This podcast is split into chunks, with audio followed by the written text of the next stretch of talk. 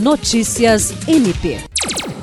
Em solenidade realizada na última quarta-feira, dia 13, no auditório do Ministério Público do Estado do Acre, a Procuradora-Geral de Justiça, Cátia Regiane de Araújo Rodrigues, anunciou os projetos vencedores da terceira edição do Prêmio de Gestão e Inovação do MPAC, uma iniciativa que visa valorizar e reconhecer práticas internas bem-sucedidas.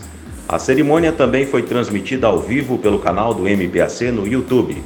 Coordenado pela Diretoria de Planejamento, o prêmio é um instrumento instituído pelo MP Acriano para prestigiar e dar visibilidade a projetos executados em seus diversos órgãos, alinhados aos objetivos estratégicos institucionais e que apresentem resultados, especialmente os geradores de benefícios à sociedade. William Crespo, para a Agência de Notícias do Ministério Público do Estado do Acre.